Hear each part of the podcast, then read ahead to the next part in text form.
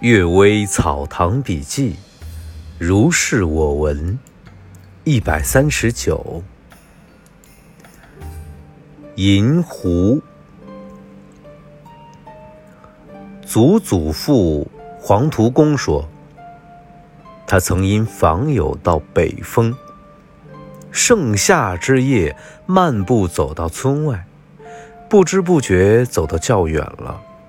听到高粱地里传出呻吟声，就循着声音走过去一看，见一少年裸体躺在地上，问他为何如此，说是傍晚时路过此地，遇到一个美艳的少女，主动向他招手搭腔。少年见她年轻美貌，就靠上前与她调笑。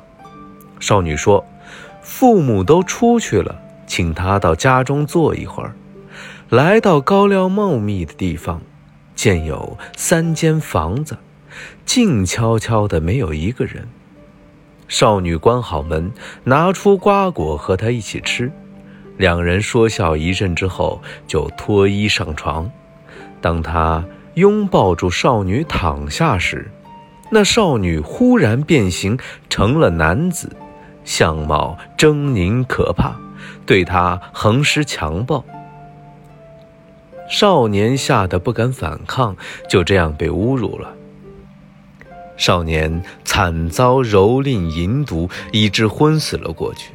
过了很久，才渐渐苏醒过来，发现自己躺在荒僻的杂草丛中，刚才的房屋都不见了。大概那个妖怪贪图这少年的姿色，就变成女子来诱惑他，见有好处就上，反而被利所诱而中圈套。这少年自投罗网，也是理所当然的。第二个故事，狐之鬼。我已故的老师赵恒山先生，少年时在西湖畔读书。因寺院楼上幽静，就在楼上设榻而眠。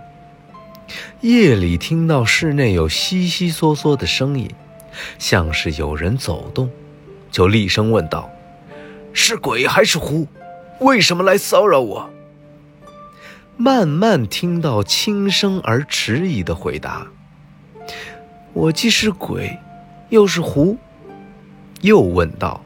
鬼就是鬼，狐就是狐，怎么会又是鬼又是狐呢？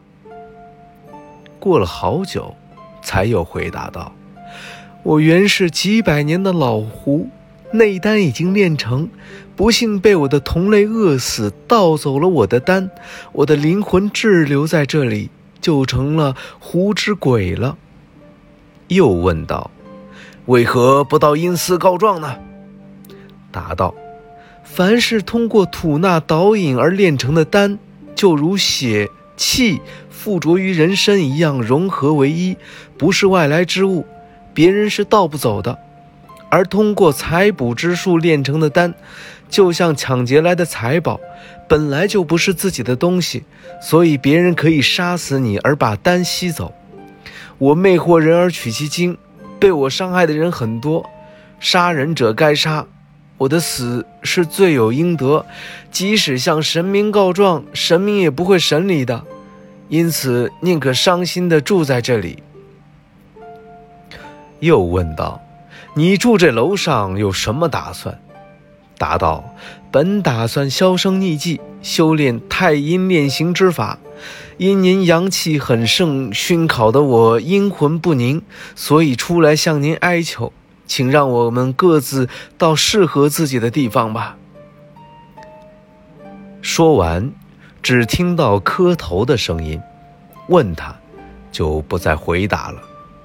先生第二天就搬了出来，他曾举这件事情为例，告诫学生道：“谋取不该属于你的东西，最终是得不到的，而且正好是自己害了自己，这是多么可怕呀！”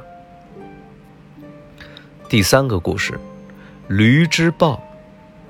堂兄万周说，蛟河有一农家妇女，每次回娘家都是骑一头驴去。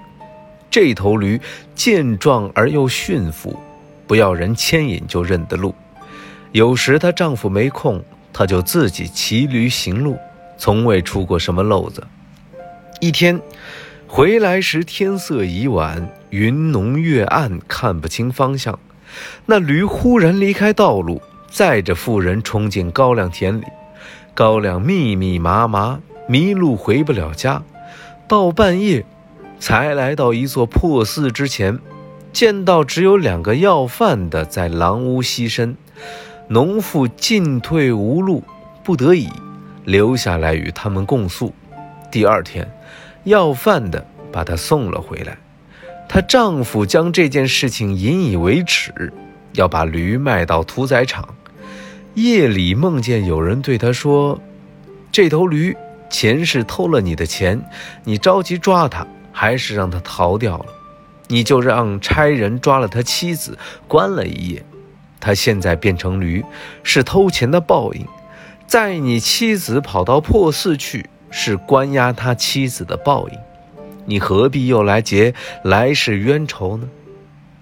农夫惊醒，深深忏悔，驴。也在这一天晚上，忽然自己死去了。今天的《阅微草堂笔记》就为大家读到这里。